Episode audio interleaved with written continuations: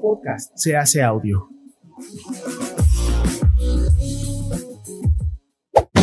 ¡Chavos, banda! Este programa es patrocinado por ustedes mismos. Si quieren apoyar nuestro proyecto, lo pueden hacer por medio de Patreon en patreon.com diagonal herejes el podcast.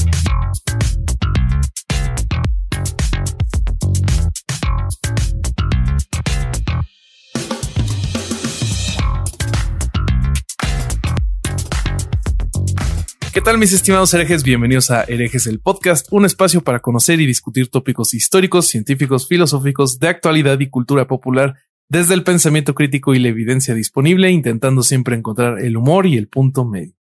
¿Cómo están chicos? Yo soy Bobby, estamos en otro fin de semana hereje, como siempre me acompañan mis hermanos y amigos Alejandro, el Vasco Vázquez Aspilicueta, ¿cómo estás?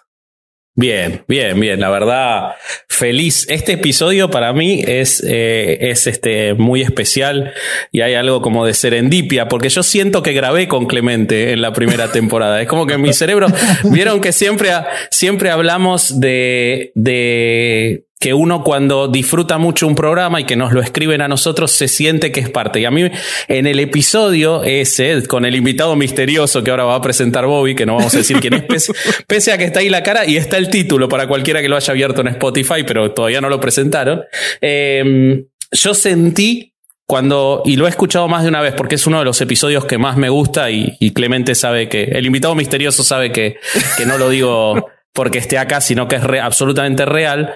Eh, y entonces siento como si yo ya hubiera grabado y lo charlé con él, pese a que va a ser la primera vez. Así que me siento muy, muy contento y, de una forma diferente a lo que pasa habitualmente. Me siento muy cómodo con un invitado con el que nunca grabé, algo que es, es raro. Me pasó exactamente lo mismo el otro día que ustedes grabaron con Schwartz y yo no estuve.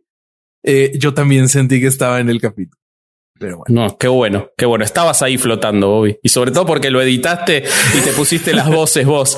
Participaste en la conversación. Eso me pareció, me pareció que estaba mal, pero bueno, si, si a vos te hizo feliz, está bien. Yo sé que yo estaba en sus corazones, entonces con eso Siempre.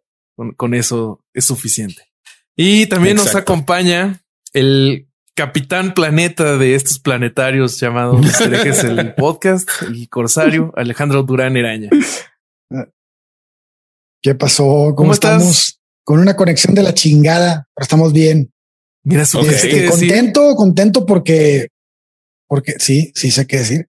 Contento porque la última vez que grabamos con Clemente fue un programa muy divertido y fue, y la verdad es que se disfruta mucho la plática con Clemente. Y este también ando releyendo su libro por tercera vez, entonces está muy ad hoc que esté aquí con nosotros y el tema de hoy está muy interesante, así que vamos a ver qué sale. Vamos a ver qué sale. Eh, y bueno, ya, ya lo vieron, ya dijimos su nombre varias veces, a pesar de que es el, el invitado misterioso. Eh, nos acompaña de nuevo. Eh, él es autor, igual un amigo que queremos mucho, con quien se puede platicar horas y horas. Y si no estuviéramos limitados por el tiempo del programa, podríamos platicar días enteros. Eh, Clemente García Novella. ¿Cómo estás, Clemente?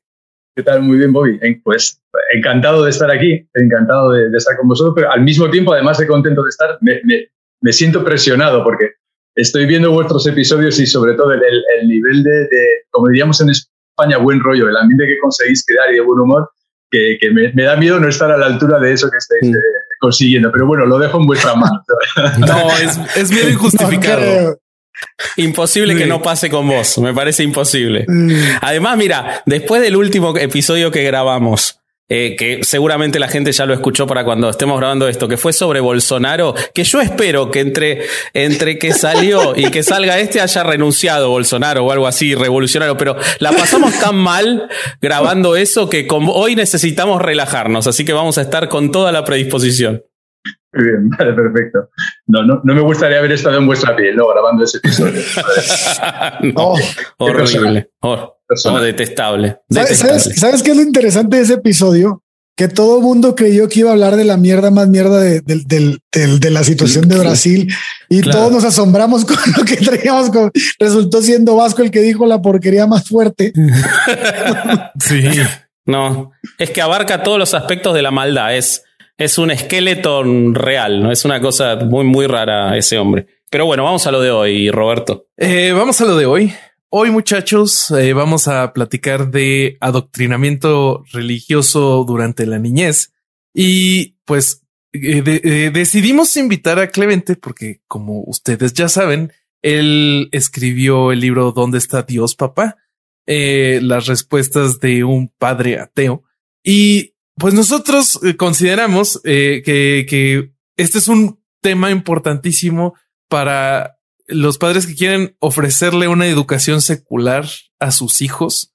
Eh, pues esta parte de, evitar eh, que, que alguna institución quiera adoctrinar a tus hijos, pues considero que es fundamental. Pero cuéntanos, Clemente, ¿qué opinas tú? Lo que has dicho sí que es fundamental. Lo primero, a lo mejor que podría surgir la duda de alguien pensar, bueno, pero ¿es realmente adoctrinamiento o en qué consiste el adoctrinamiento?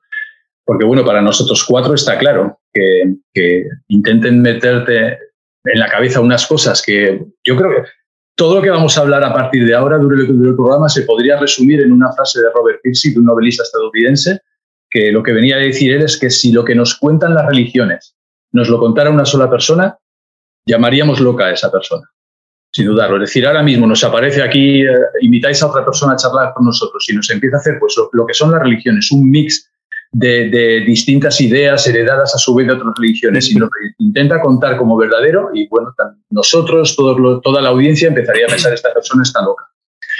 Bueno, pues eso, eso es lo que ocurre con las religiones. Pero ¿qué, qué, ocurre? Bueno, pues que, que, la mayoría de las personas tienen, por el hecho de que les han adoctrinado desde niños, creen en esas cosas que no, si no fuera por el adoctrinamiento infantil, habría muchas menos personas que lo, que lo creerían.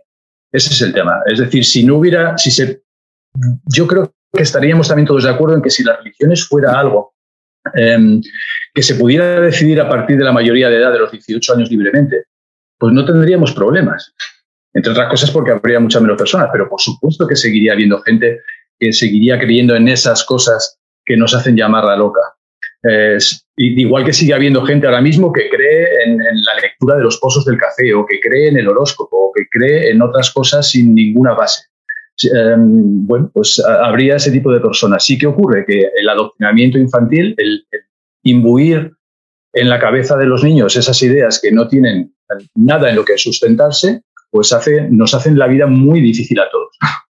Porque esas personas cuando se convierten en adultos votan. Claro. Y esas personas realmente creen en algo llamado alma, que si no hubiesen tenido ese adoctrinamiento infantil se darían cuenta de que, bueno, desgraciadamente el alma no existe, porque a, todos nos gustaría ser inmortales, de, de una u otra forma, pero el, pensar en, nuestra mortalidad, pues mm, puede no ser agradable.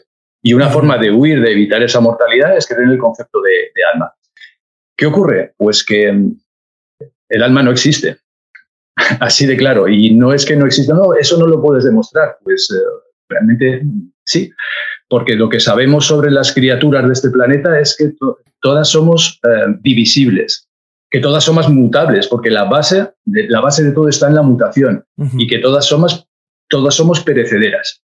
Y sin embargo aparecen las religiones para decirnos que todo eso en lo que, en lo que se basa nuestro mundo, no en, en las opiniones o en las creencias del mundo, sino en lo que la ciencia ha demostrado que es cierto sobre el mundo, que todos somos divisibles, que todos somos mutables, que todos somos mortales, llega alguien y le dice, no, no, no, no, esto no es cierto. Hay algo, magia, que vive dentro de nosotros que es inmutable, que es eh, eterno y que es indivisible. Eso no, todas las religiones nos hablan del concepto alma con, con esas tres características que niegan completamente, que son absolutamente opuestas a todo lo que sabemos sobre nosotros mismos. Es decir, que científicamente se puede decir que el alma no existe. Y sin embargo, si desde muy pequeños se mete en la cabeza de los niños, se adoctrina a los niños haciéndoles creer que el alma existe, esas personas cuando lleguen a votar, como ha pasado en España hace unos meses, la, ley de suicidio asistido y de eutanasia, pues van a votar en contra. Y ojo, es entendible, es entendible porque esas personas creen sinceramente en la existencia del alma, porque es algo que han mamado desde pequeño. Entonces, para, para, esas personas realmente ven como que uno no tiene derecho a decidir sobre su propia vida. Ya no hablemos del aborto. Sí, totalmente. Si del alma, entonces van a empezar a decir, eso es un asesinato. Mientras que si te das cuenta de que el alma no existe, eso, eliminar un embrión no es asesinar a nadie, porque precisamente es un embrión, no es un ser humano. Es un ser humano en potencia, lo cual ya le dará a las madres que tengan que tomar la decisión pues unos problemas porque dirán, bueno, en cuestión de unos pocos meses, esto que ahora mismo es simplemente un conjunto de células se convertiría en un ser humano. Es decir, que ya es un tema en sí mismo delicado. Pero si eres creyente y realmente piensas que el alma existe, eh, dicen con, creyendo que están basándose en un hecho, creen que eso es un asesinato. Así que eso, cuando llega la hora de votar en los distintos países, en Argentina creo que, se, ha aprobado hace poco, además, la la Después de muchísima lucha, después de muchísima pelea, después de que se perdiera hace dos años la votación, se ganó siempre en diputados, pero en senadores que representan a las provincias y en las cuales hay provincias muy conservadoras. En una de las cuales, y, este, y, sumando a la, introducción de Bobby, Bobby hablaba de, los padres y de todo, y, es como dice Clemente, esto excede a los padres con sus hijos, es un problema social de la sociedad y de cómo se construye el conjunto de la sociedad, y para que se den una idea, dos de los eh, los tres senadores que votaban en contra por la provincia de Salta, Salta es una provincia que hace cuatro años llevó hasta la Corte Suprema de Justicia de la Nación y por suerte lo perdió, el debate para dar educación religiosa en las escuelas públicas de la provincia. La provincia había, eh, em, eh, emitió una ley, o sea que ahí estamos viendo a los votantes y a los representantes, salió una ley por la cual se podía dar la ley, entre los eufemismos y queriendo ampararse en la constitución argentina, decía cualquier religión en una provincia en la que el 96% de la población es católica, ¿no? Entonces ellos querían alentar a la neutralidad. La realidad es que querían dar educación religiosa en escuelas públicas, en el horario escolar y dentro de las materias, además de introducir la cuestión religiosa en otras materias como biología o sociología. Eh, y ni hablar de la educación sexual integral. Esa provincia, sus tres senadores votaron en contra en las dos oportunidades respecto del aborto. Ya que lo que. Y bueno, por suerte la Corte Suprema les terminó rechazando la posibilidad y declaró inconstitucional la educación religiosa en escuelas públicas, pero los llevaron hasta esa instancia. Entonces, la correlación de lo que dice Clemente en Argentina es absolutamente directa y es un ejemplo muy claro lo que, lo que dice Ale también y lo que está diciendo Clemente trae también una consecuencia que, que, pienso yo que es muy este, que hay que, hay que, exponerla. Y lo platicábamos hace poquito, Ale y yo, este, que era el, el volver, el crear un, los conflictos de aprendizaje, de aprendizaje que generas en los niños para poder aprender algo después.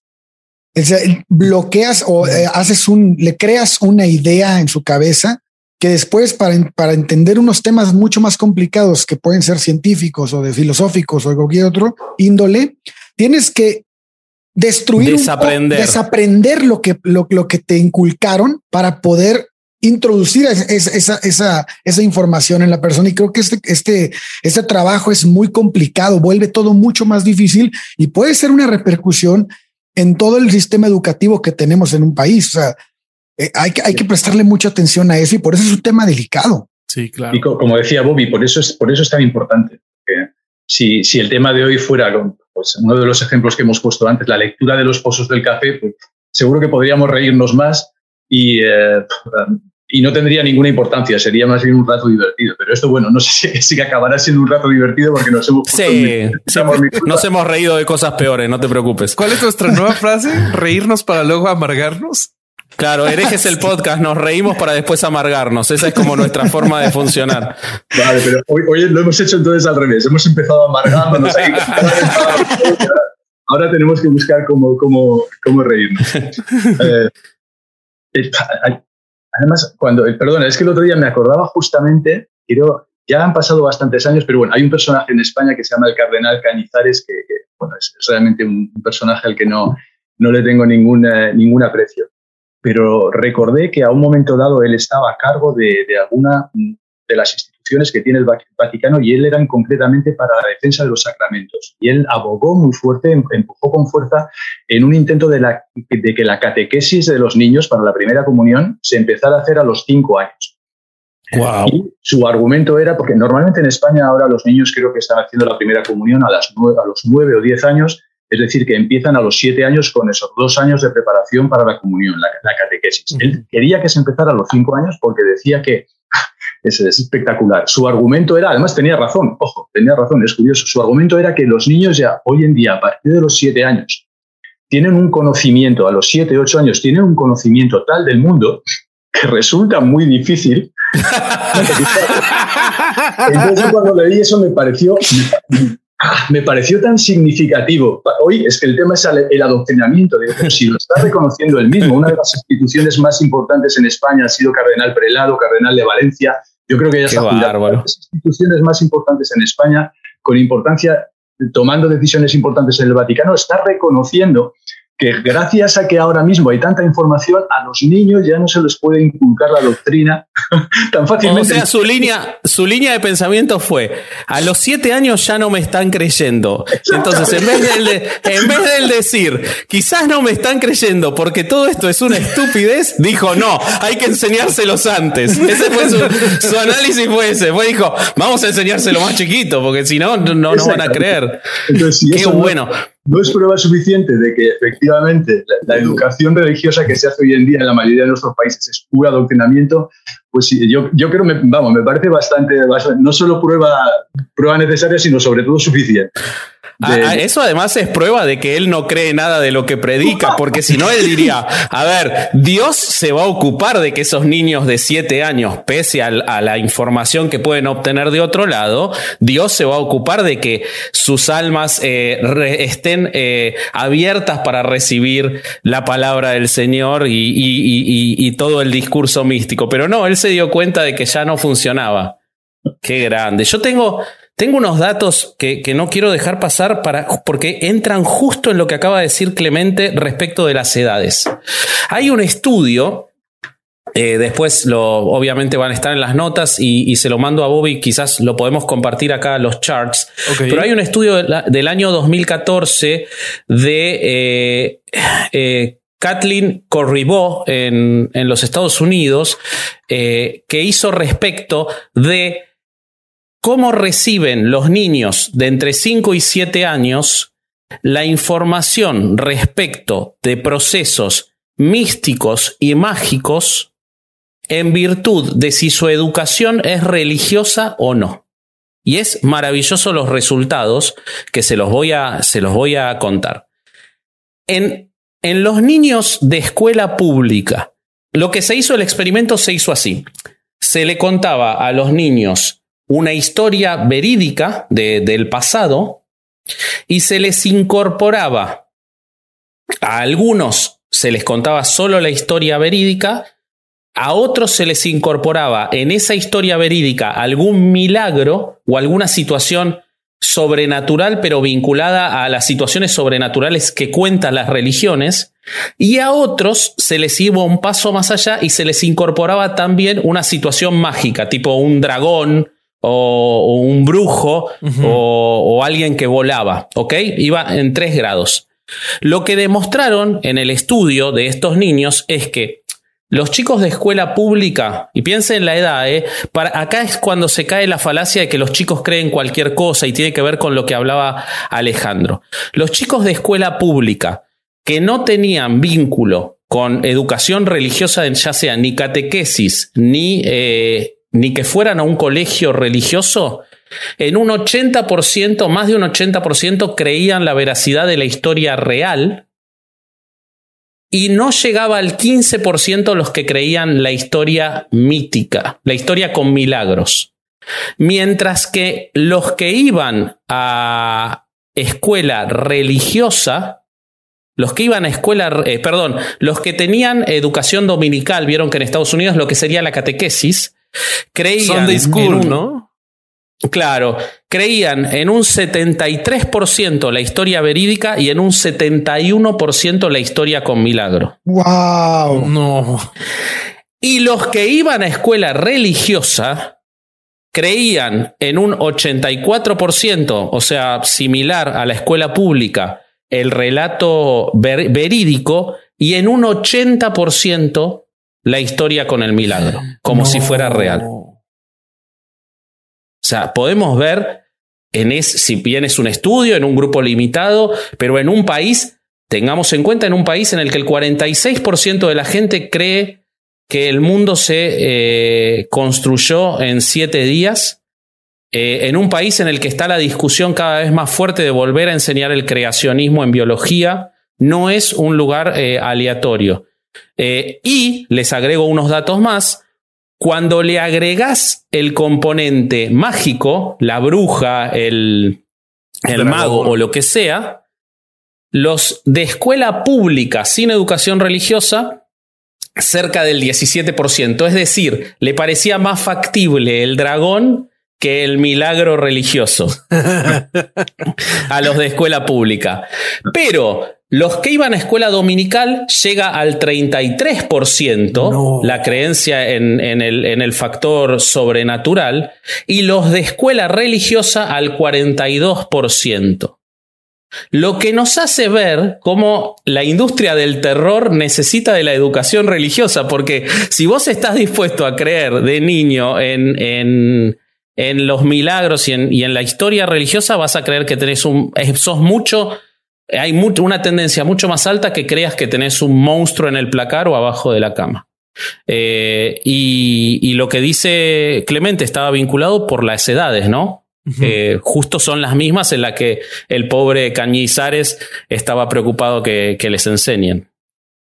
No sé qué opinan de esto. Me ha hecho mucho pensar lo primero en, Estados Unidos, que cada vez que leo algo referente a los porcentajes que hablabas de, personas en Estados Unidos que creen en el creacionismo estricto, que, casi una de cada dos personas en Estados Unidos crea realmente toda, toda esa historia fantástica, es algo que, que, a veces me resulta difícil de entender. Pero pero el, hecho de que solo fuera en el año 1968-69 cuando el Tribunal Supremo de Estados Unidos prohibió prohibir a los estados la enseñanza de la evolución ya es bastante significativo. Es decir, hasta el año 68, hasta 1968, había estados en Estados Unidos que, que, que, podían, y de hecho había varios, había muchos en el sur de Estados Unidos, que prohibían prohibir la evolución. Y estamos hablando de personas, la mayoría de ellas, que recibieron una educación y que actualmente siguen vivas. Entonces eso te, da mucha idea de los problemas que puede haber políticamente en Estados Unidos y de la fantasía relacionado con lo que nos estaba contando ahora el Vasco, de cómo lo van a creer en fantasías si son personas que de niños, a finales de los años 60, a principios de los años 70, no se les ha hablado nada, estrictamente nada de la evolución, porque en sus estados estaba prohibido.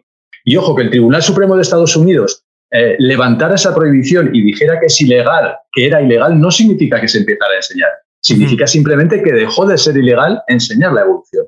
Claro. Pues claro, es lo que hablábamos antes con, el aborto o, con el suicidio asistido en nuestros países, es que esas personas luego votan y son personas que van a tener esas creencias fantasiosas, de, ahí los, datos de, del vasco. Pero, y hay veces que, yo me pregunto, oye, he visto, a ver si consigo recordarla, una viñeta muy buena de un humorista gráfico eh, que se llama um, Sergi Moroso y la, viñeta era, era un montón de cabezas.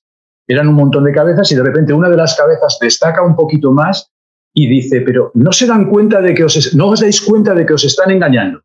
Y otra de las cabezas responde, pero no te das cuenta de que nos gusta. Entonces, esto yo creo que lo he ligado cuando he visto la viñeta, digo, esta tarde cuando, cuando hagamos el programa documental, porque a mí me parece muy significativo. Es decir, hay gente a que no habiendo recibido una educación religiosa, es posible que una vez adulta eh, quisiera recibir instrucción religiosa, igual que hay personas que no habiendo recibido un adoctrinamiento en el horóscopo necesitan creer en el horóscopo. Les produce ese efecto sí, placebo claro. de casa leer su horóscopo porque eso les da seguridad. Y si leen que el horóscopo dice que los Sagitario hoy van a tener un buen día, pues realmente a lo mejor tienen razón. Es el efecto, en esa, es la magia del efecto placebo. Si crees que algo te va a ayudar, efectivamente te va a ayudar porque al menos vas a ganar en, confianza. Si fuera eso lo que ocurriera eh, con las religiones, pues realmente es que hay personas como esta que, responde en la multitud, dice, pero no te das cuenta de que nos gusta, es que realmente hay personas que necesitarán ese amigo imaginario, ese Dios y esos santos que les ayuden. ¿De acuerdo? Ningún problema. Como el, el problema está en que por culpa del adoctrinamiento infantil, realmente no son unas personas individuales que en su vida privada pues hacen sus, eh, sus em, agrupaciones y se reúnen y tienen una vida social en torno a su creencia en el horóscopo en torno a su creencia en la lectura de los pozos del café, en torno a su creencia a tal o tal Dios, sino que eso permea, eh, eh, invade toda la sociedad, haciendo que, la magia, que, las creencias mágicas de, milenios anteriores sigan marcando la vida de tantas, de, tantas personas. yo recuerdo hace ya unos cuantos años, fue en El Salvador, Amnistía Internacional intentando ayudar a una pobre mujer salvadoreña. Em, estaba embarazada, pero el feto tenía anencefalia. Anencefalia es la ausencia que puede ser parcial o total del cerebro, pero que hace que la vida de, ese feto sea inviable.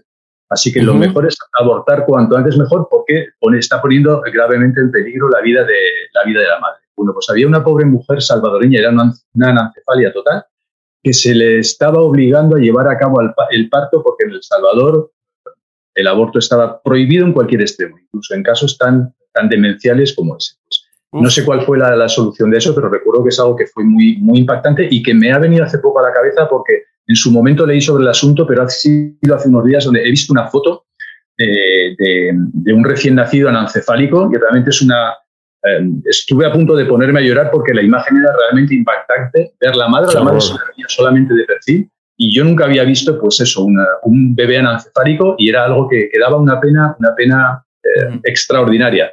Y pensar que pensabas que un anancefálico se parecía más a un obispo, digamos, o una cosa así. a un, exactamente. Yo claro, claro. Yo, metafóricamente. Claro, claro. Cuando ves una imagen de eso realmente dices, pero, pero ¿cómo se puede estar obligando en base a unas creencias en, que se meten eh, con, con, forceps a los niños desde muy pequeños en, creencias medievales que no tienen eh, ninguna base en la que sustentarte, en la que sustentarse con lo que sabemos hoy en día, cómo pueden ocurrir casos como ese que, que seguirán ocurriendo hoy en día en el mundo constantemente. Bueno, pues eso es, eso es lo que tiene el adoctrinamiento infantil. Pero es que además hay algo que es absolutamente eh, eh, que está pegado y no es accidental, que es el hecho de cómo, y lo que vos estás diciendo del aborto, yo puedo contar mi, mi caso en particular. Yo hice mi primaria, o sea que es un poquito más grande que 13, que 6, 7 años, pero bueno, yo era particularmente lento, digamos, y no había tanta información. Eh, yo hice mi primaria en una escuela pública, mis papás no eran creyentes, mi abuelo, de hecho, que vivía con nosotros, mi abuelo Pedro, siempre en el recuerdo, era un ateo combativo, eh, y, y sin embargo mis papás tomaron una decisión que no juzgo y que creo que me sirvió en la vida de enviarme a un colegio marista para hacer el secundario. No interesados en la parte religiosa, sino en la parte social. Es un colegio eh, de, de, digamos, eh, alto poder socioeconómico y a ellos les parecía que podía, eran los 90 en Argentina, otra cabeza, les parecía que podía ser productivo para mí. Desde ya que no me quedó un amigo solo en el champañá, ¿no? Se pueden imaginar, pero, pero esa es otra historia. Esa es otra historia. Sí, sí, no, no lo reprocho y, creo que me sirvió para aprender muchas cosas. Pero como yo entré a los 13 años, como yo entré a los 13 años, yo no tenía tomada la confirmación. Es decir, lo posterior a la comunión, que todos la toman entre los 11 y los 12 años, pero como mis papás no eran creyentes, no la habían hecho. El colegio designó un cura, un cura viejito, que me sacaba de clase a mí, ponele que teníamos biología, historia, lo que se te ocurra, y ellos consideraban que era más importante, me sacaban de clase para que el tipo me diera la preparación particular a mí y a dos o tres más en la misma condición, para que tomáramos la comunión, la confirmación sin falta con los de séptimo, o sea, los del grado anterior, los más chicos, para que nos pusiéramos a ese nivel.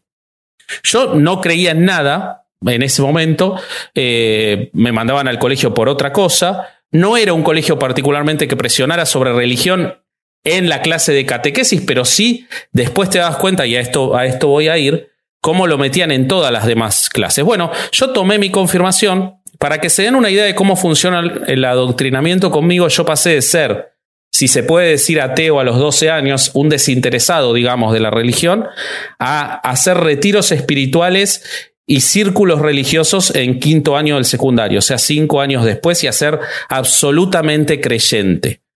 Eh, y en ese curso de todos esos años, que yo lo puedo ver pensándolo después, vi cómo me metían los videos esos absolutamente falaces de los abortos en los cuales meten, meten una pinza de, de, este, dejar, el bebé luchando por su vida y, el bebé pelea por, para no para que no lo arranquen. Eso nos lo mostraban en, en pantalla gigante, nos llevaban a todos a ver eso. O cómo nos contaban en la clase de historia lo que se conoce acá como la teoría de los dos demonios respecto de cómo era lo mismo la dictadura militar que los que luchaban contra la dictadura militar. O sea, cómo la, que por supuesto la dictadura militar en la Argentina tuvo siempre el apoyo de la iglesia. Entonces, cómo el adoctrinamiento no se limita, te preparan la cabeza para que vos estés en el mismo canal que ellos, y estoy hablando de los maristas, que no son de los más eh, oscuros, pero en el mismo canal en el que te van metiendo todo lo demás y vos como un, chico, porque un adolescente no deja de ser un chico en la construcción de sus ideas, termina comprando todo eso. Y entonces esa persona sale con 18 años y vota. Y si se está planteando el aborto después de que te mostraron todo eso, es muy difícil que uno esté a favor. Y esa, ahí esa parte es muy interesante porque dijiste, te preparan la cabeza para pensar en algo, ¿no? el propósito de la educación debería de ser mostrarle a la gente cómo aprender por sí mismos. y, entonces el adoctrinamiento tiene, es la parte, es completamente la parte contraria. ¿Cómo puede ser que la parte contraria esté dentro de la forma de educación de los niños en un país, güey? Es, es, es, este, es inaceptable, güey. totalmente inaceptable.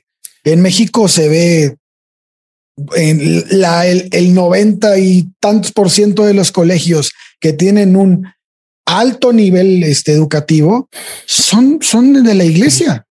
las, escuelas, de gobierno no tienen competencia contra ellos.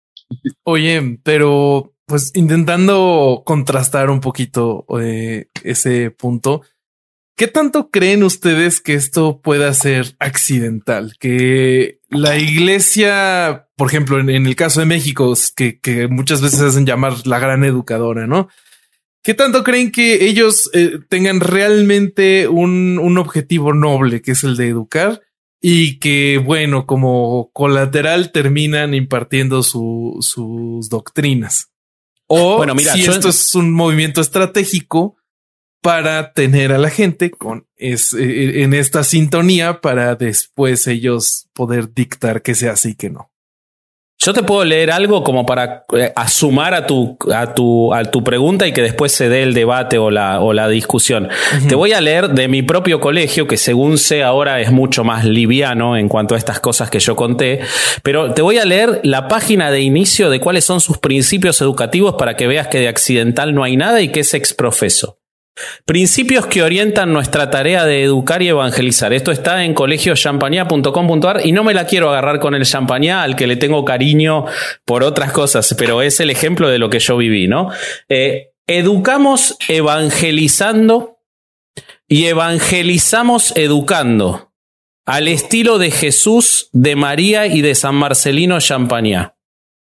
Trabajamos en misión compartida, hermanos y laicos, expresada en la participación en el trabajo en equipo.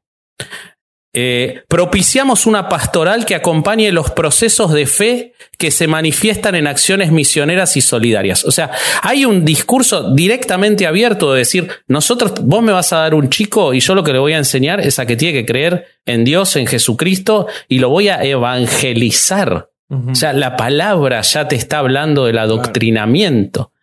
Eh, bueno, no sé qué opinan. Sabes, sabes que aquí veo yo que tal vez nos estamos enfocando mucho en las escuelas y sí, obviamente la escuela se da mucho y, bueno, no hay, no, no, no, no, no tenemos que hacer tan demasiadas conjeturas para entenderlo, pero también el, el adoctrinamiento se da en casa. Por ejemplo, México tenemos un gran porcentaje de, de, de ciudadanos que no tienen acceso a los colegios de paga de la religión católica y sí tienen acceso a los colegios federales que no son religiosos.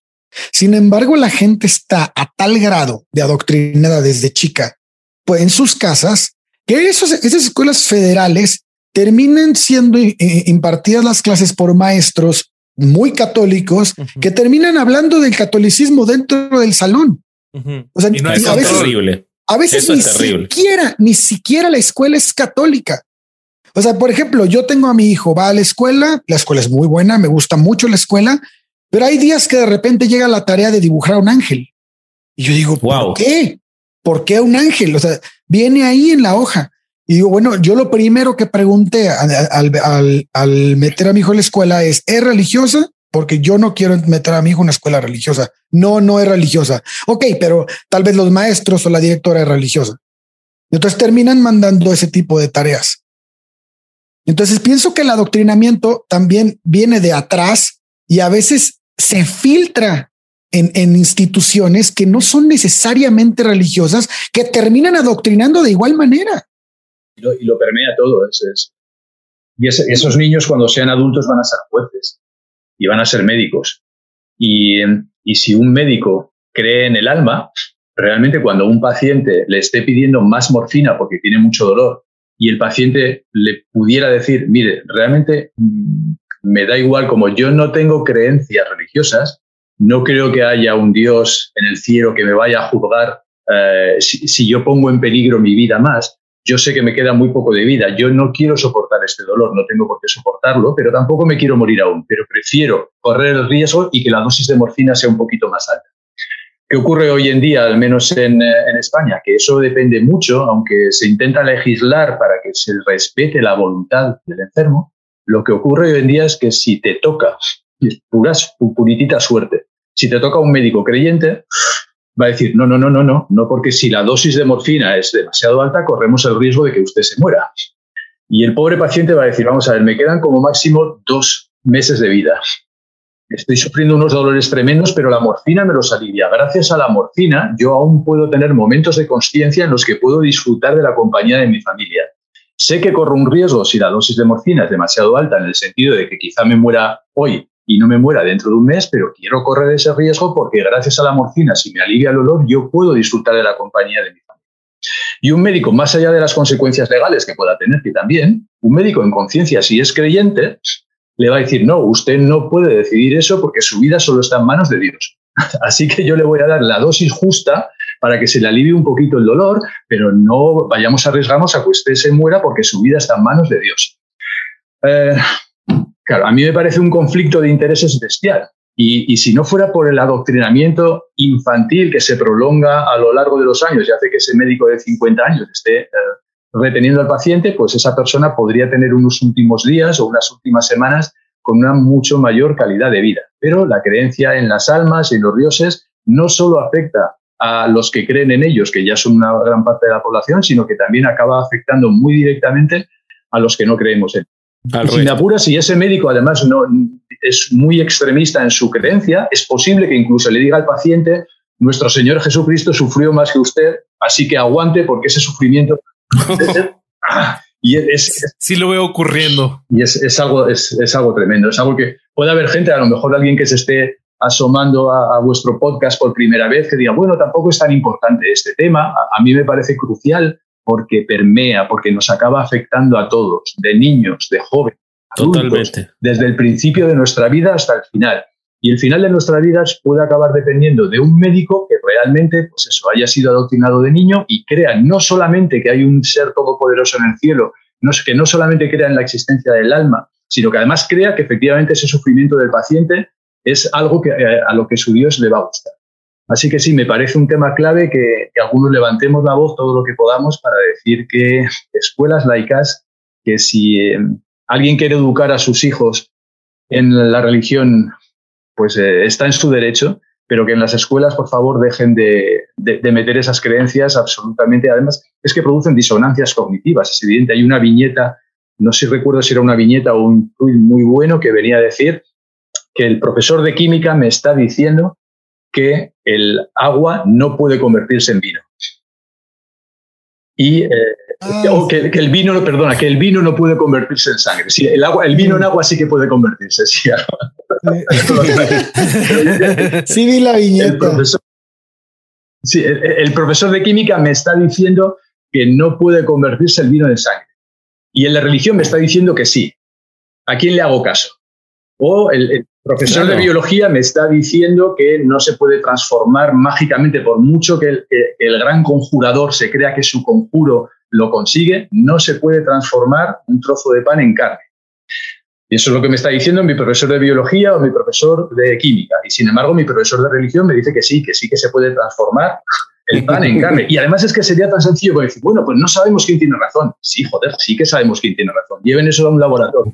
el laboratorio dice que esos son hidratos de carbono y que no hay proteína, es que eso sigue siendo pan.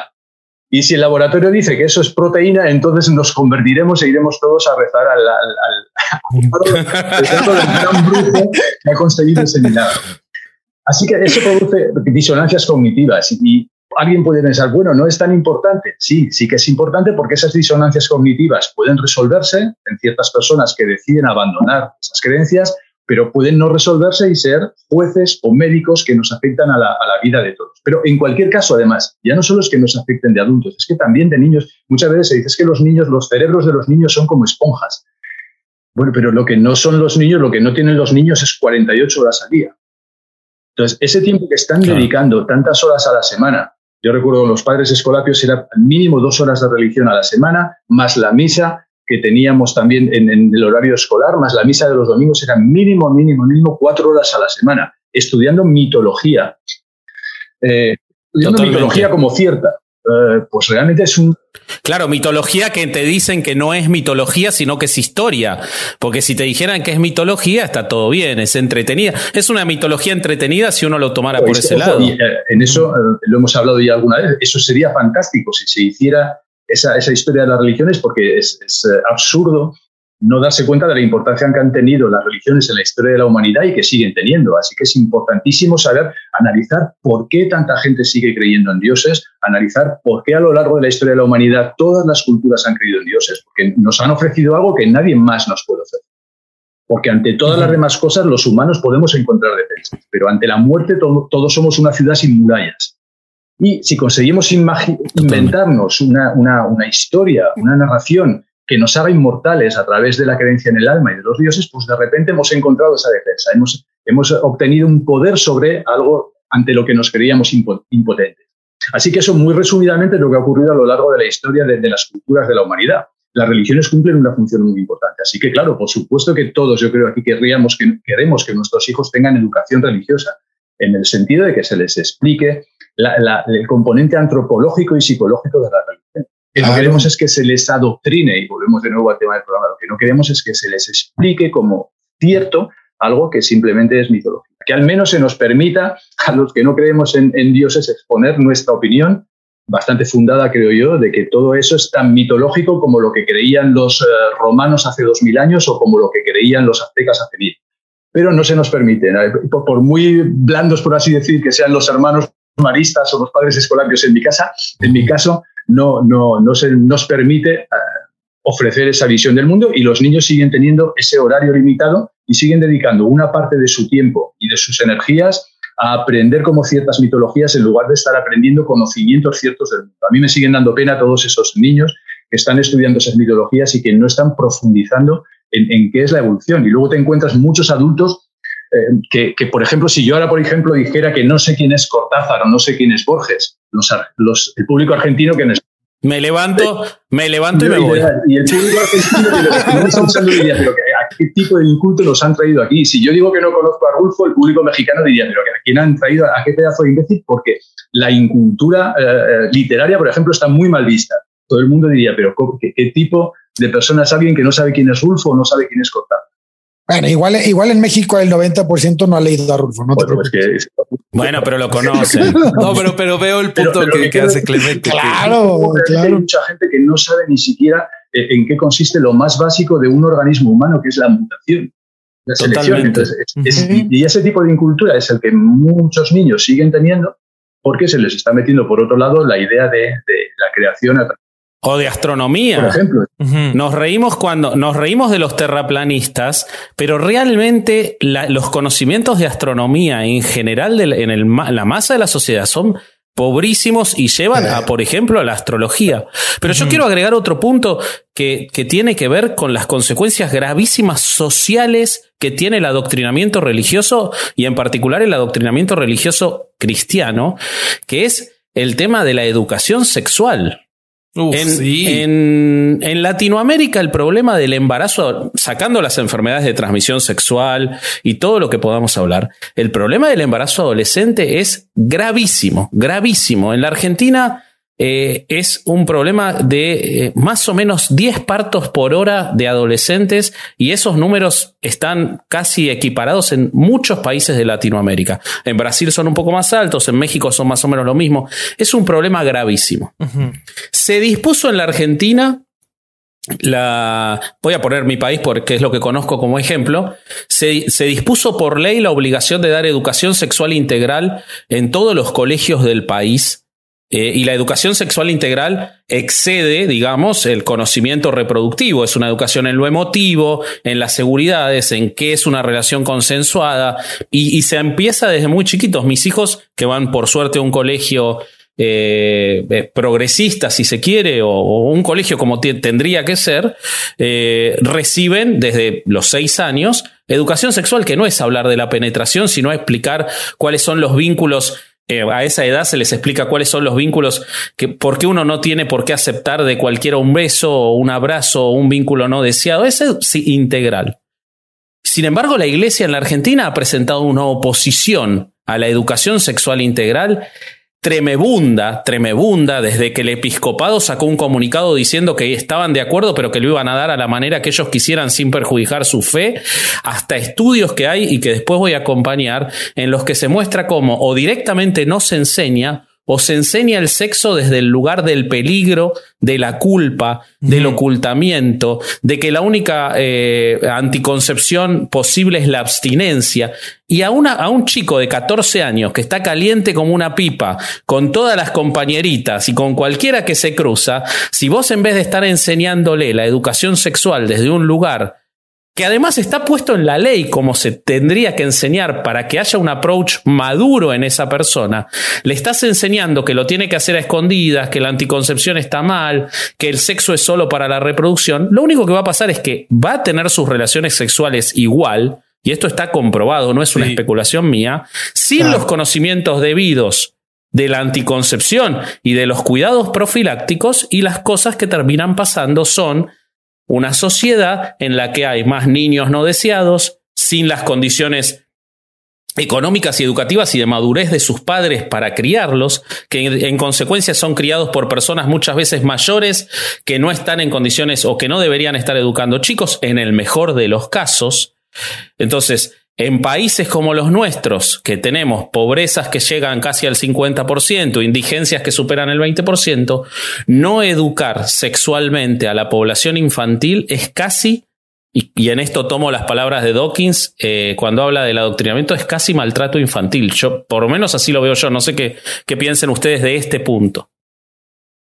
No, claro, o sea, es gravísimo, tenemos los datos y lo peor de, de, todo esto es que eh, luego la, la, religión yo, yo creo que se coloca estratégicamente en los lugares de educación precisamente para poder extender eh, estas ideas de miedo a la parte sexual, que es una parte fundamental de nosotros como personas.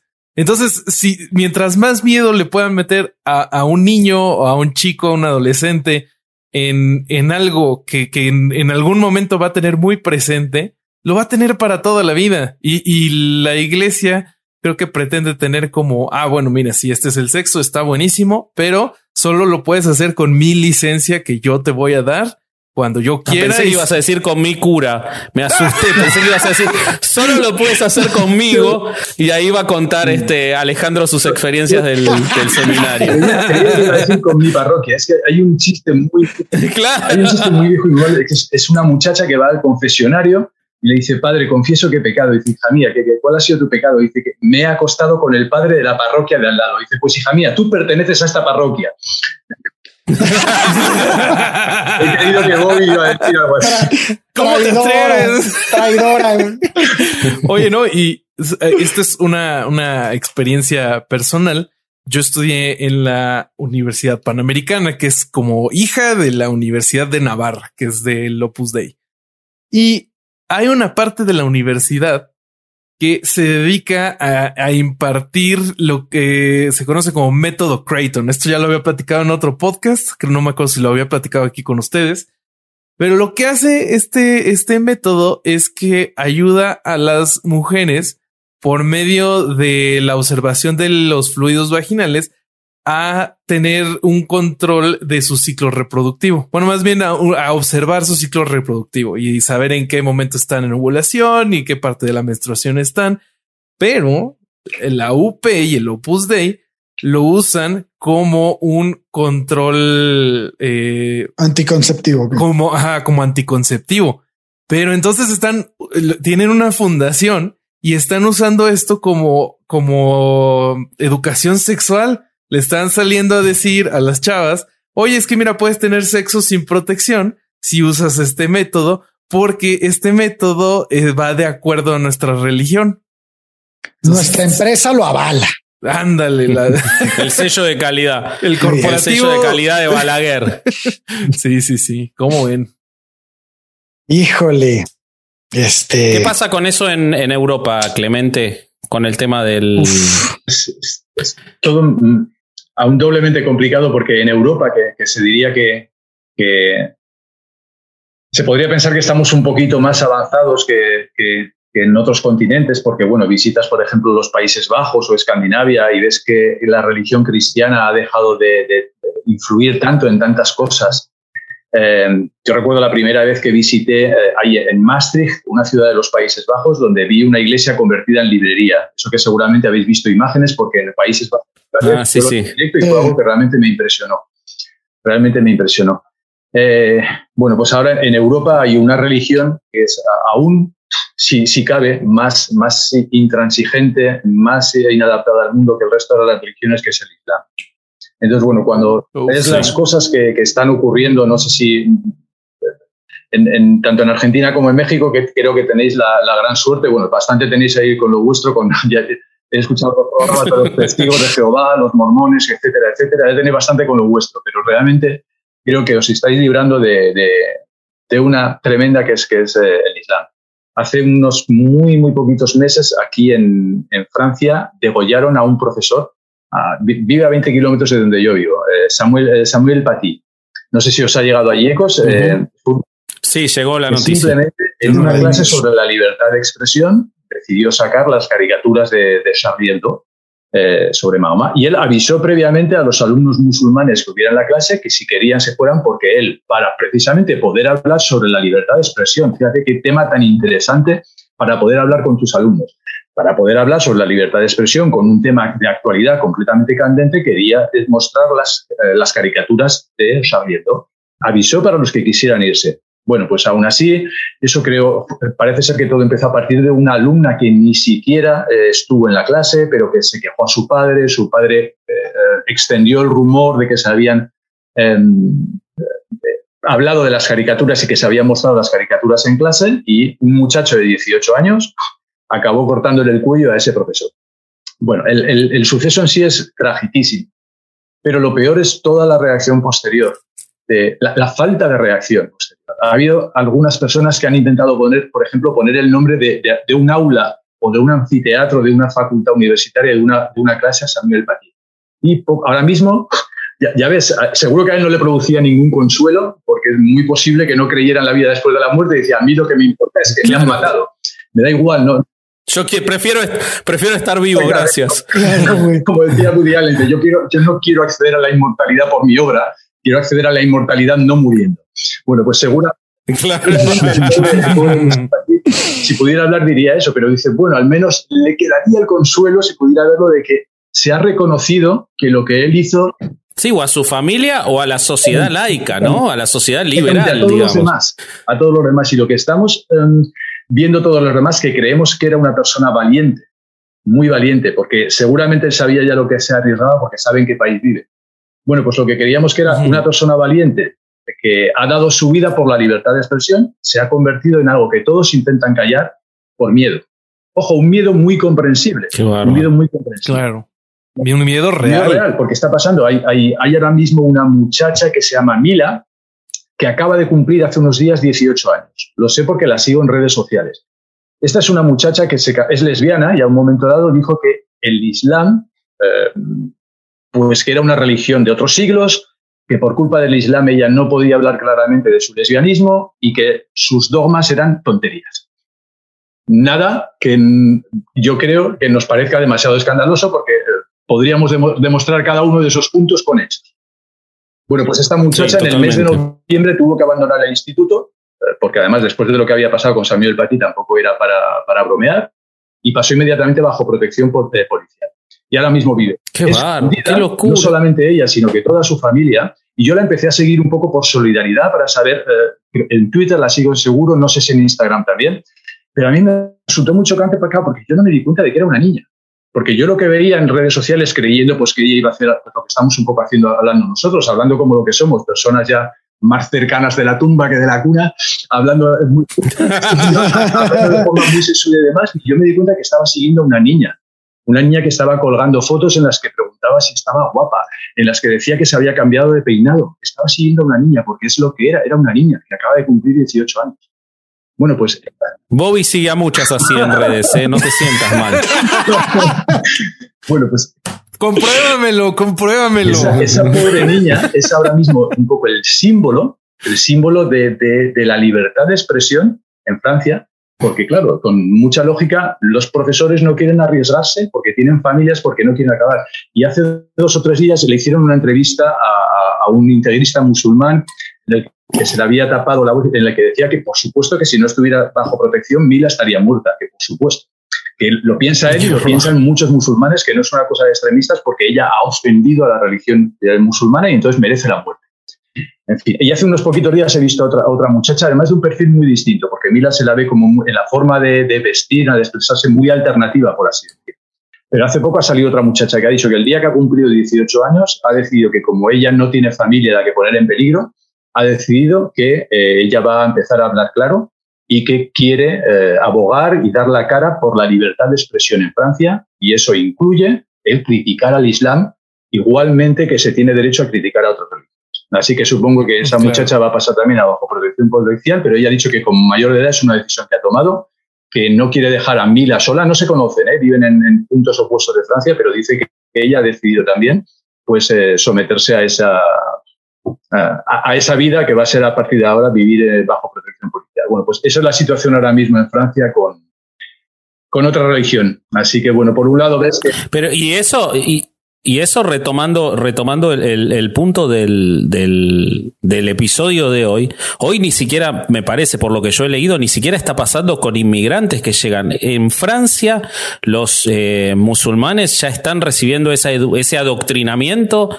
en Francia, ¿verdad? No es, no es una cuestión ya que, que sea de, de, las olas migratorias, sino de propios ciudadanos franceses. Y con la complacencia y el apoyo de una parte de la, de la, de la izquierda francesa. La izquierda que haya, El relativismo cultural tan dañino. Sí, sí, exactamente. Pues a, a, esa parte del relativismo cultural ahora mismo es yo creo que si a final del año 2021, si la Academia Francesa de la Lengua decide cuál es la palabra del año en el sentido de cuál es la palabra que más se ha usado en los medios de comunicación, seguramente la palabra va a ser islamo-gauchismo. Podría traducir por islamo-izquierdismo. Y es esa, esa, izquierda que se ha dividido entre una izquierda que viene directamente de la ilustración, una, izquierda universalista, en la cual la libre expresión y la crítica a las religiones, a todas, forma parte de su esencia, pues ahora está realmente en un encontronazo fuerte con ese islamo-izquierdismo, que realmente yo intento analizar y no lo entiendo muy bien de dónde viene, pero es una izquierda que, apoya al Islam. Yo creo que viene de, alianzas de, décadas pasadas en las que se veía siempre como a los musulmanes como víctimas del imperialismo norteamericano, con lo cual el hecho de que seas musulmán ya te convierte en víctima de los yanquis, por así decir, y entonces pasas a ser mi amigo. Y no se dan cuenta de que una cosa son las personas musulmanas que son víctimas, igual que son los testigos de Jehová o los mormones, porque les han acostumbrado desde niño una cosa son las personas y otras cosas son las ideas. Y que se tendría que tener el derecho a criticar las ideas del Islam porque precisamente son unas ideas que van muy asociadas a la política. porque quieren imponer sus creencias en el resto de la sociedad, al igual que han hecho el resto de las religiones monoteístas a las que se les ha dado el poder de hacer. Bueno, pues ahora hay una parte de la izquierda en Francia eh, que realmente eh, apoya cualquier, eh, hace poco, por ejemplo, en Estrasburgo, en Estrasburgo es una ciudad que está en el este de Francia, completamente pegada a la frontera alemana y ha tenido mucha, en, Alemania hay varios millones de, emigrantes de, origen turco y eso ha permeado también en, la frontera francesa. Bueno, pues en, Estrasburgo ahora hay una polémica muy grande porque se va a construir la mezquita más grande de Europa, financiada gracias a la alcaldesa, que la alcaldesa pertenece al Partido Ecologista. Eh, ¿cuál, es el, ¿Cuál es el problema? El problema es que la asociación que ha promovido esa mezquita es una asociación que está absolutamente ligada, tanto económica como ideológicamente, a los hermanos musulmanes. Eh, es decir, que aboga realmente, y lo dice claramente en sus estatutos, por llamarlo así, en sus, en sus declaraciones, que quiere conquistar Europa para el Islam por los medios que sean. Bueno, pues esa, rama, esa rama de la religión musulmana es la que ahora va a construir una en Estrasburgo, eh, algo muy simbólico, una mezquita gigantesca en un punto justamente donde está la sede del Parlamento Europeo entre Francia y Alemania y todo eso financiado con dinero público francés a través de la alcaldesa de Los Verdes. Entonces, claro, lógicamente ha creado una polémica tremenda porque por, por todo el tema, por todo lo que va detrás. Todo esto asociado al tema de Mila, al tema sobre todo de Samuel Paty y de que ahora mismo no hay profesores en Francia que se atrevan a hablar de la libertad de expresión. No hay profesores que se atrevan ni siquiera a mencionar la palabra Islam porque saben literalmente que les va la vida en ello. No es ninguna exageración, es, es literal. Y así están las cosas por aquí. En fin. Y, y justo complementando un poquito eh, de cómo están las cosas allá en Francia, eh, también en encuestas para Reino Unido se ve que una mayoría de musulmanes creen que los homosexuales deberían de ser castigados con la muerte. Entonces, en países, pues, que normalmente serían bastante progresistas, estamos viendo estas ideas retrógradas. Y es lo mismo que creo que nosotros podemos ver con el cristianismo. Cuando el cristianismo tiene chance de educar a los niños, imparte estas mismas ideas de que la homosexualidad es mala, de que el aborto es pecado. Y es lo que decimos, ¿no? De que terminan estas personas votando estas leyes estúpidas o a estos representantes de estas ideas malas. Amigos, una pequeña corrección a ese dato que les acabo de dar. La encuesta que realizó el Canal 4 en 2016 encontró que el 23% de los musulmanes británicos quieren que se aplique la ley Sharia eh, y que más de la mitad creen que la homosexualidad debería de ser ilegal, no que debería de castigarse con la muerte. Continuamos con el programa. Mira, yo, yo eso mismo que comentas lo vi hace poco uno de los países más prósperos del mundo, que es Noruega.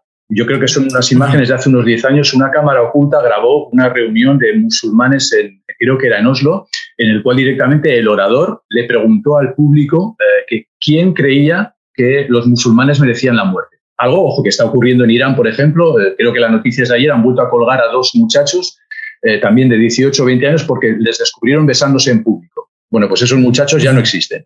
Se han ocupado de ahorcar. Claro. Bueno, pues este orador, este orador en Noruega preguntó a su público eh, musulmán que si creían que los homosexuales merecían morir. Y poco a poco fueron levantando manos. ¿Qué pasó? Que llegó un momento, y se ve perfectamente en la toma que yo tengo mentalmente grabada en la, toma de la cámara oculta, que al final, en cuestión de unos 30 o 40 segundos, lo que empezaron siendo 5, 6, 8 manos, acabaron siendo pues, las 80 o 90 manos de las personas que estaban en la sala. ¿Y por qué, por qué hilo esto de lo que ha dicho Bobby con, por qué se no, quiero contar esta anécdota? Porque muchas veces se dice, no, es que igual que podemos decir, no todos los católicos son así, no hay que generalizar, no todos los musulmanes son así. Claro que es cierto. Hay una parte dentro de cada religión de personas pacíficas. Pero, ¿qué nos ha demostrado la historia?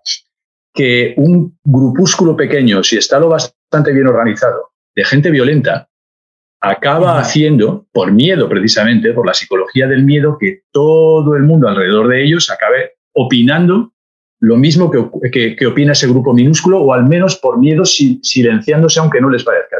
Y esa imagen es fantástica porque se ve que inicialmente son solo 5, 6, 7, 8 manos las que se levantan, pero poco a poco, conforme las miradas van um, deslizándose de se contagia. se va contagiando porque, wow, como yo no voy a levantar la Claro, nadie quiere quedar afuera. Nadie quiere quedar afuera. Y ese es el peligro, ese es el peligro en este tipo de situaciones, que las minorías violentas, si están lo bastante bien organizadas, acaban imponiéndose y acaban haciéndose mayoritarias. Así que no, no, desgraciadamente no nos sirve que la mayoría de un grupúsculo, de una secta o de una religión en particular sea muy pacífica si las ideas que se están transmitiendo son las de asesinar a alguien por ser eh, homosexual, por ser ateo o por vete tú a saber qué otro motivo, el que quiera, el imán o el sacerdote o el chamán de tú.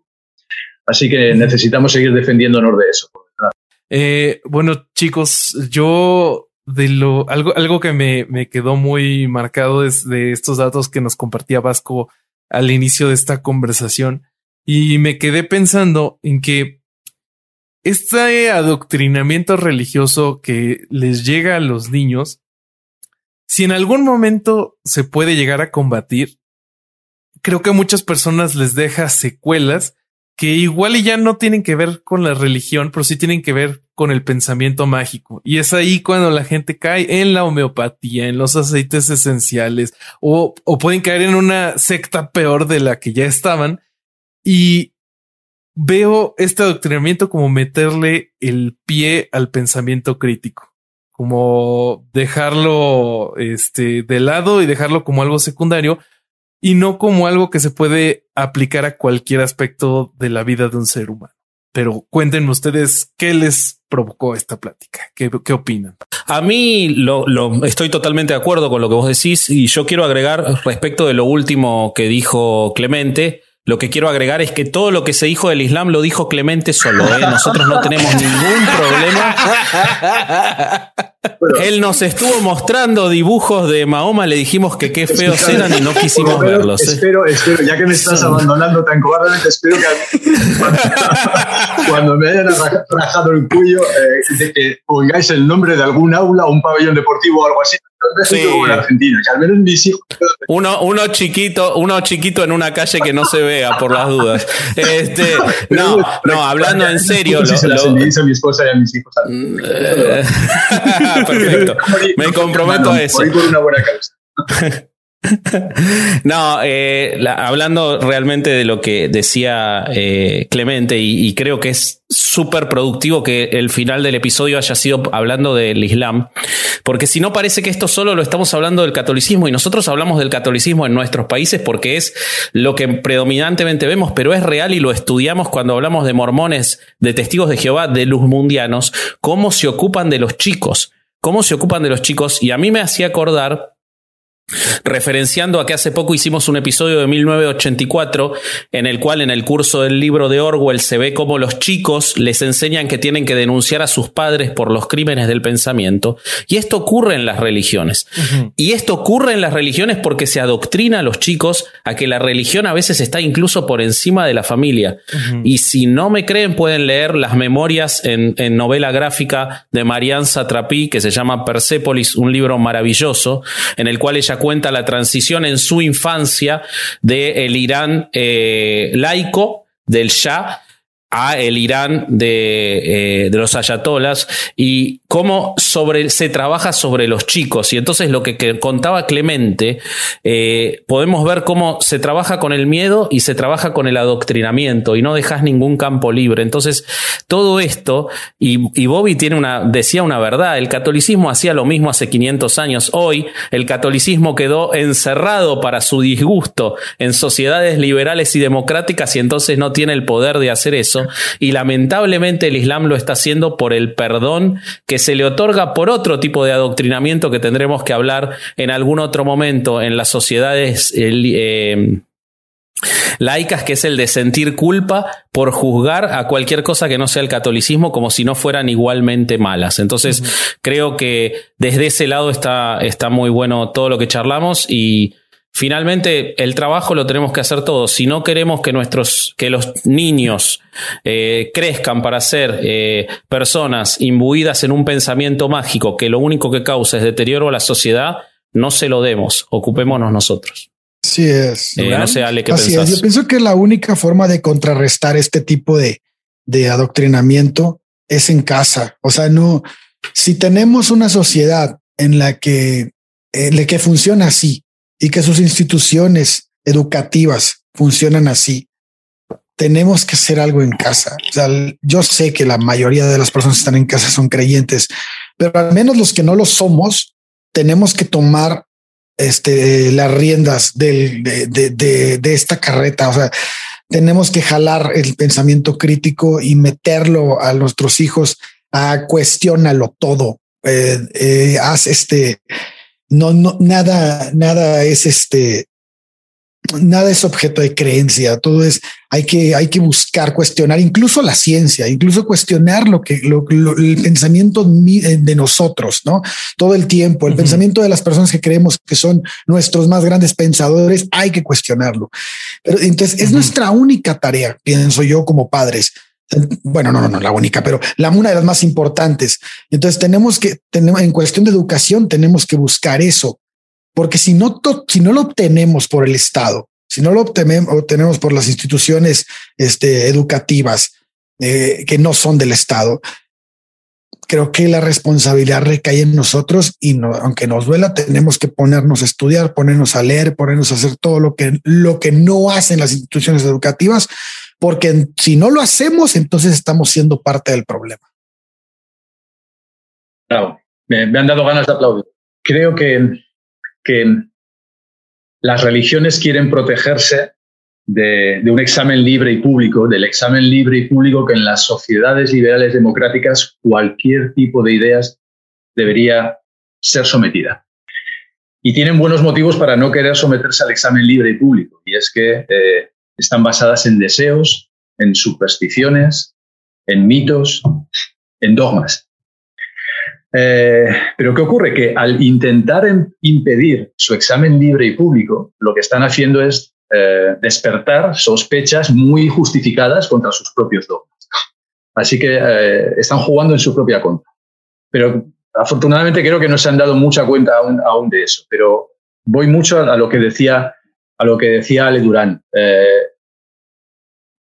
tenemos esa obligación, creo, moral, de examinar públicamente, libremente, los dogmas de las religiones, de cuestionarlos eh, poniéndonos serios o cuestionarlos con chistes si hace falta, porque muchas veces las bufonadas, lo que hacían los bufones en la Edad Media cuando hablaban de los reyes era lo único que se podía hacer para, para contrarrestar ese poder absoluto que tenían los monarcas. Bueno, pues eso sigue ocurriendo con las religiones, con la religión en general, con el conjunto de las religiones, en unos lugares unos más que otros pero el, hecho de poder cuestionar libre y públicamente las religiones yo creo que es una, una obligación.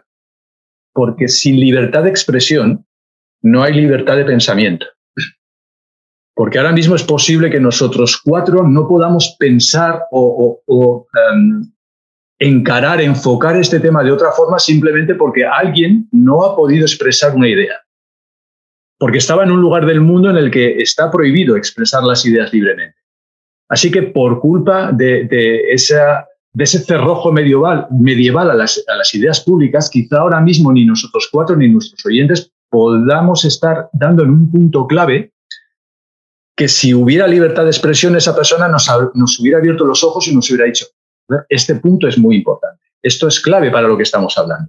Pero quizá esa persona no tiene libertad de expresión. Así que como esa persona o millones como ella no tienen libertad de expresión, nosotros tenemos nuestra libertad de pensamiento limitada, porque solo se puede pensar aquello que ha sido expresado por otros y reformularlo.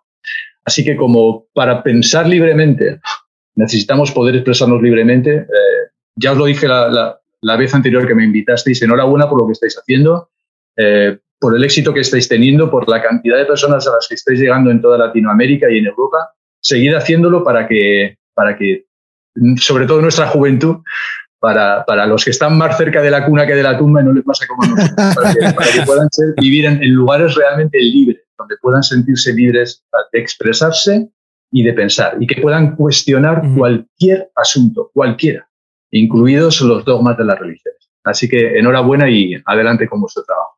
Y gracias por invitarme. Muchas gracias. El problema, el problema de seguir haciéndolo, desde ya muchas gracias, es que te vamos a seguir molestando para que vengas.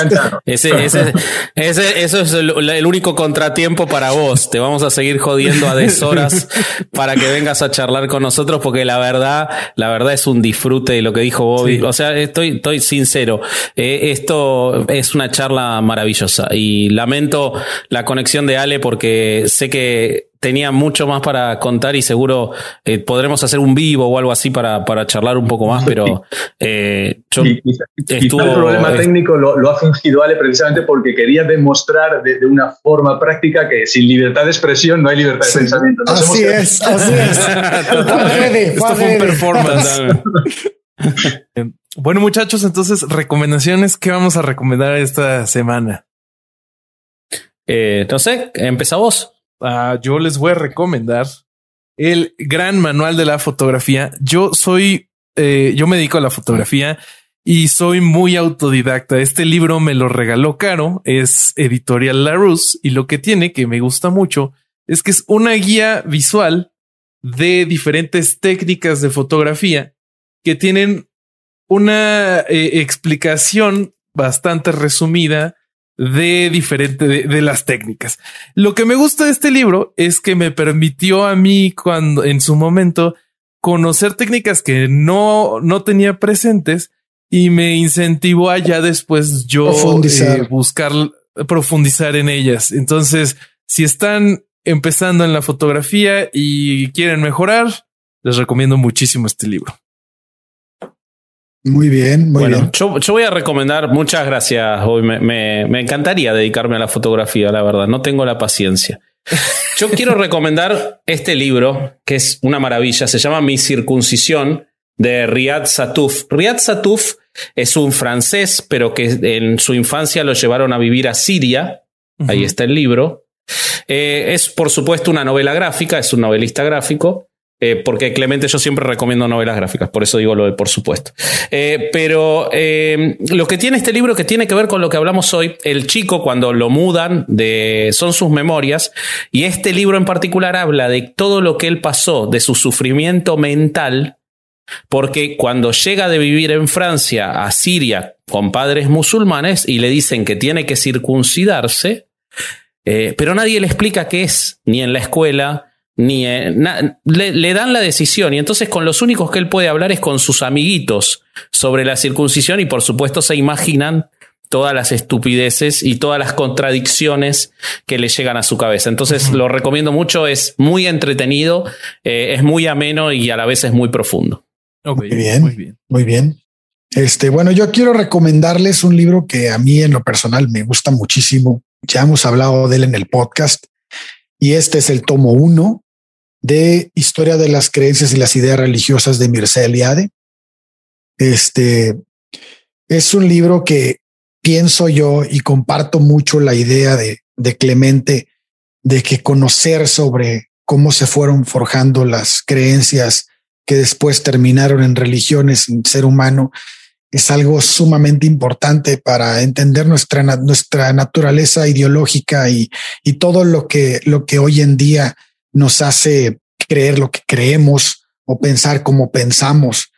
Eh, eh, creo que debería de ser una materia obligatoria, así como el pensamiento crítico. Pienso que debería ser una materia obligatoria desde primaria. Eh, pero bueno, es importante que si no está en el sistema educativo, pues lo leamos, ¿no? Muy, bien. Clemente. Pues el, libro que he elegido yo, no sé si se ve bien ahí. Sí. Now, en español lo han traducido por En defensa de la ilustración, de Stephen Pinker. Y yo creo que viene muy al caso de, del programa de hoy, del adoctrinamiento, porque nos explica cómo gracias a la ilustración hemos conseguido cosas que parecían absolutamente impensables hace solamente unas décadas. Eh, y es gracias a la razón, a la ciencia, al humanismo y al progreso. Y viene muy bien, no solamente porque hace esa defensa de todos los ideales de la, los ideales de la ilustración, y como él dice en el prólogo, dice, pues, un libro más defendiendo la, ilustración, pero realmente es necesario, pues sí, más que nunca. Y precisamente por muchas de las cosas que hemos hablado en el programa, conviene recordar, no solamente recordar cuáles son eh, las enseñanzas que nos puede dar la ilustración, sino sobre todo lo que hacen en el libro, en la parte central del libro, es explicar y enseñar con datos que la ilustración ha funcionado. Y además viene bien, bien porque uh, después de un año de pandemia estamos, todos en una situación un poco de, bajón, que decimos en España, de pensar que el, mundo es horrendo, que, estamos viviendo una, situación. Y él lo que nos explica es un libro del año 2018, es anterior a la, a la pandemia pero nos explica que gracias a la ilustración, las cosas en las que todos nos pondríamos de acuerdo, seamos creyentes o no, más o menos casi todos estaríamos de acuerdo en que es mejor estar vivo que estar muerto. Bueno, pues él explica con datos cómo ha aumentado, cómo, ha aumentado la esperanza de vida. Eh, yo creo que podríamos estar todos de acuerdo en que, además de estar vivos, es mejor estar sanos que estar enfermos. Claro. claro. Voy a demostrar con cifras cómo eh, eso se está produciendo, que no solo es que vivamos más años, sino que vivimos más años con más salud. Eh, yo creo que casi todos estaríamos de acuerdo en que es mucho mejor que ese progreso humano en, términos de calidad de vida y de esperanza de vida se extienda a toda la humanidad, que no sea solo el privilegio del primer mundo. Bueno, pues él demuestra con cifras que esa gran escapada que se produjo en ciertos países gracias a la ilustración ahora mismo se ha convertido en, en la gran conversión que poco a poco los países del tercer mundo se están eh, aproximando a esos niveles de, de, eh, calidad de vida. Eh, si estamos todos de acuerdo en que es mejor que las mujeres no mueran en el parto como morían hasta hace unas décadas, prácticamente una de cada cinco, pues resulta que gracias a los valores de la ilustración, afortunadamente, el, el, que los bebés y las madres mueran en el parto se está convirtiendo cada vez en algo más raro si estamos todos de acuerdo en que es mejor tener un nivel educativo alto que ser analfabeto. Bueno, resulta que él también demuestra con gráficos, y eso va haciendo, con unos 20 o 30 conceptos distintos, demuestra que eh, efectivamente vivimos mucho mejor de lo que han vivido en el resto de la historia de la humanidad, que si alguien, cuando nos hacen esa pregunta de, ¿y tú si pudieras elegir una época de la humanidad en la que vivir, a la que visitar, a cuál irías? Bueno, la respuesta sería esta, sería esta, efectivamente, por muchas razones. Y lo que él su, razonamiento final es que todo eso que demuestra con datos, todo eso es gracias a los valores de la ilustración, a la razón, a la ciencia, al humanismo y al progreso. Así que me parece pues uno de los mejores libros que he leído nunca, muy apropiado, va mucho con el tema del programa, pero va mucho además con la época pandémica en la que estamos, en la que estamos viviendo. Para que veamos que las plagas en la historia de la humanidad, las plagas, las hambrunas y las guerras han sido una constante, pero que gracias a, la ilustración y gracias a que personas como vosotros hace dos o tres siglos empezaron a cuestionarlo todo, porque al fin y al cabo la historia de la humanidad acaba siendo una lucha entre el progreso y las fuerzas oscuras que quieren seguir adorando a los eh, dioses imaginarios que viven en lo alto de la montaña. Totalmente. que gracias a la ilustración estamos ahora, ahora mismo como estamos, en una, en una situación mucho más afortunada que, que, que nuestros antepasados de hace solamente dos o tres siglos. Bueno, excelente, me lo voy a comprar ya. En lo único que no estoy de acuerdo es que eh, yo creo que los que eran como nosotros hace dos o tres siglos eran los bufones. bueno, está, bien, está, bien ser un poco, un poco. el, sentido del humor es una de las cosas creo que hace que hace que la vida merezca la pena y que y, que nos haga mantenernos en el absurdismo y no caigamos en el nihilismo. Eso es gracias al sentido del humor. Totalmente. Que, bienvenido. Totalmente. Pues muchas gracias por acompañarnos, Clemente. ¿Qué dicen muchachos? ¿Cerramos el programa? Vamos. Yo digo que sí. Pues este fue otro domingo de no ir a misa, leer mal la frase y escuchar el podcast. Perfecto. Bien, Adiós. Adiós. Bye.